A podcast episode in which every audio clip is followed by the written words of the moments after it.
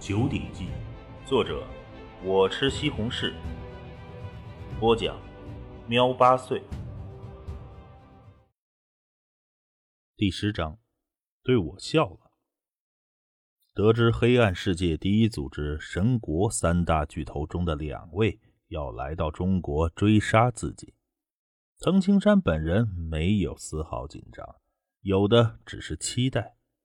达到宗师境界，又修炼了虎形通神术，藤青山的实力比过去强了十倍都不止。如果现在的他遇到孙泽和多尔戈特洛夫，举手投足间便能杀了对方。高手寂寞，要找旗鼓相当的对手极难。哼，三大巨头无敌的传说，在我这里，传说就要被破了。藤青山一大早便离开了住处，叫了一辆出租车，去老城区杨柳茶社，知道吧？藤青山进入车内，对着出租车司机说道。那司机笑着道：“知道，知道，我在扬州可是待了几十年了，杨柳茶社这种老地方怎么会不晓得？放心，十分钟就到。”果然。十分钟后，藤青山就来到了杨柳茶社。一辆白色奥迪跑车行驶在老城区的街道上，林青正坐在副驾驶的位置上。林姐，这好像有些天没碰到藤青山了吧？开车的是肖敏。林青摇了摇头。一个多月了，一点消息都没有。算了，我也不想给他带来麻烦。就当这一切都是梦吧，哼，我也就只有做梦的权利。忽然，清脆的手机铃声响起，林青从口袋里取出了手机。喂，林青刚开口，紧接着脸色微微一变。今天晚上，好吧，那老地方见。挂掉电话，林青的脸色显得很难看。肖敏偷偷的看了一眼。低声道：“是李明山。除了这家伙，还有谁？”林青的目光中有着一丝恨意。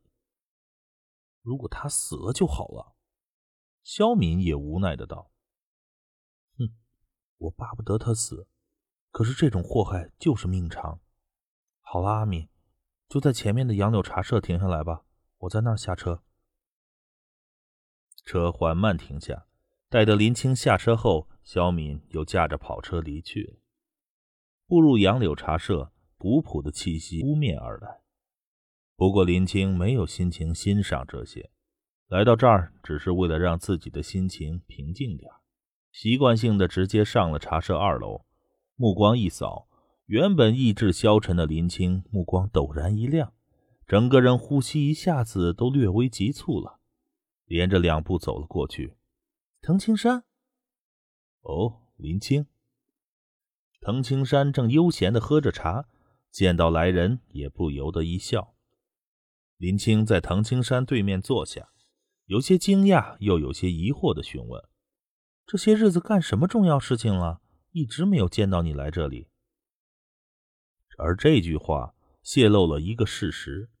那就是他林青本人是每天都来这杨柳茶社的，目的自然是不言而喻。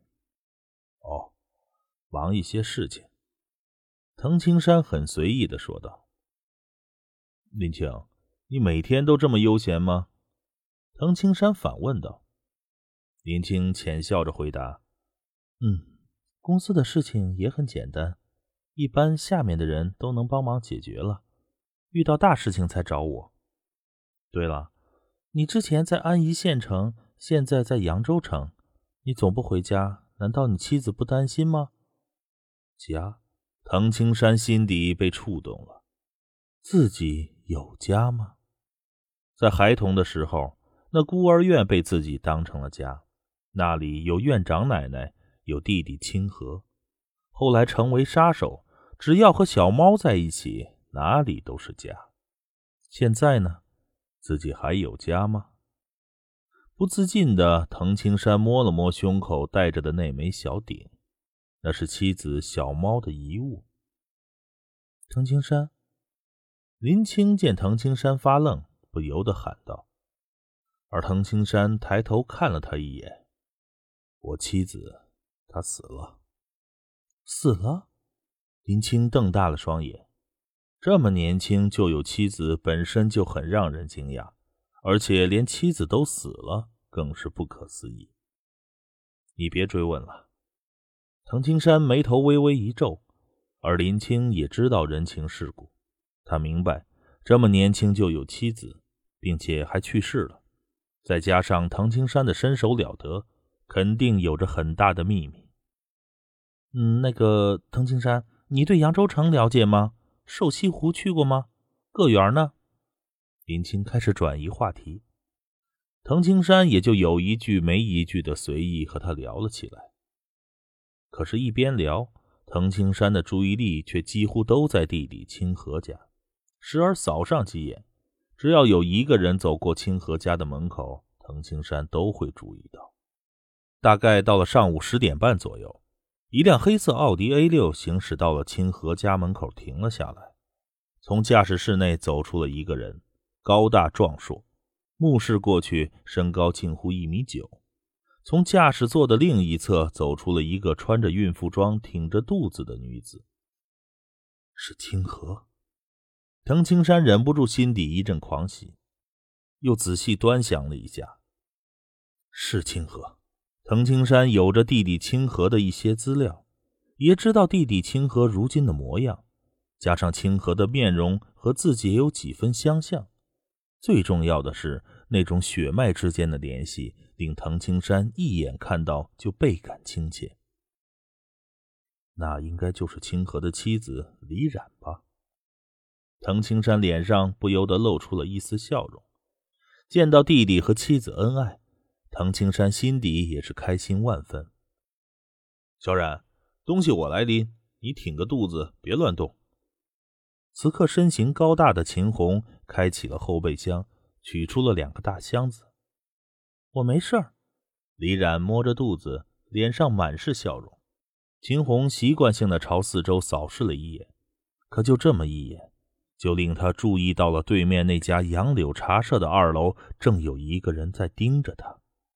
特别是看到了对方的模样之后，令秦红感觉到仿佛被一桶冰水浇在了身上。狼，飞刀孤狼！秦红惊得心脏猛地一阵抽搐。虽然一个多月前就已经得到消息，可是戒备许久的精英们一直没发现飞刀孤狼的踪迹。也没发现神国组织的两大巨头的踪迹，这使得秦红在精神上略微有些松懈了。他还以为飞刀孤狼早已离开了扬州，他还在。秦红一下子就冷静了下来。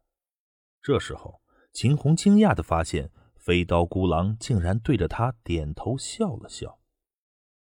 秦红也装作很自然地回应着，向藤青山笑了笑，走。我们进屋，秦红不敢多做迟疑，立即带着妻子迅速的进了屋。这边茶社二楼，藤青山心底畅快的很，脸上都情不自禁的露出了笑容。终于见到弟弟清河了，没想到弟妹都已经怀孕了，太好了！弟弟清河是自己唯一的亲人，二十二年没有见，而现在再一次见到。特别是弟弟生活的这么幸福，藤青山发自心底的开心。弟弟生活幸福，我现在再也无牵无挂了。藤青山心底深处轻松高兴，二十二年的心愿终于完成。他并没有打算去和弟弟清河交谈，也没打算兄弟相认，因为他不想让清河知道有这么个哥哥。毕竟他藤青山的仇敌有不少，比如雷德梅因家族，特别是这么多年的杀手生涯，结下的仇敌极多。清河虽然也是国家特殊部门成员，可是藤青山所插足的圈子，那是人世间最巅峰的一个圈子，高手强敌如云。一旦被仇敌知道要杀清河泄愤，简直轻而易举。藤青山看着弟弟的居所。也只能心中默默祝福。秦红和妻子李冉进入卧室后，李冉准备去拉开窗帘，打开窗户。别拉开窗帘。秦红这时才长吁一口气：“怎么了？”李冉终于察觉不对了。刚才那杨柳茶社二楼那人是飞刀孤狼。秦红低声道。李冉也惊得吓了一大跳。她是秦红的妻子，同时本人也是特别行动组的成员，当然知道不少秘密。飞刀孤狼，你说飞刀孤狼就在杨柳茶社？这李冉之前并没有看到藤青山。秦红点头，低声道：“小冉。”好了，飞刀孤狼这种可怕的人物不是我们所能应付的。随即，秦红取出了电话，拨了出去。“喂，杨哥，是我，我发现了飞刀孤狼，对，就在离我家不远的茶社里。明白，我不会轻举妄动的，一切等杨哥您来安排。好，明白。”随即，秦红挂了电话。怎么样？杨哥说什么了？李冉追问。秦红无奈的一笑：“哎，能说什么呢？杨哥让我们什么都别做，他亲自来安排人。没办法，毕竟像飞刀孤狼这种人物太强了。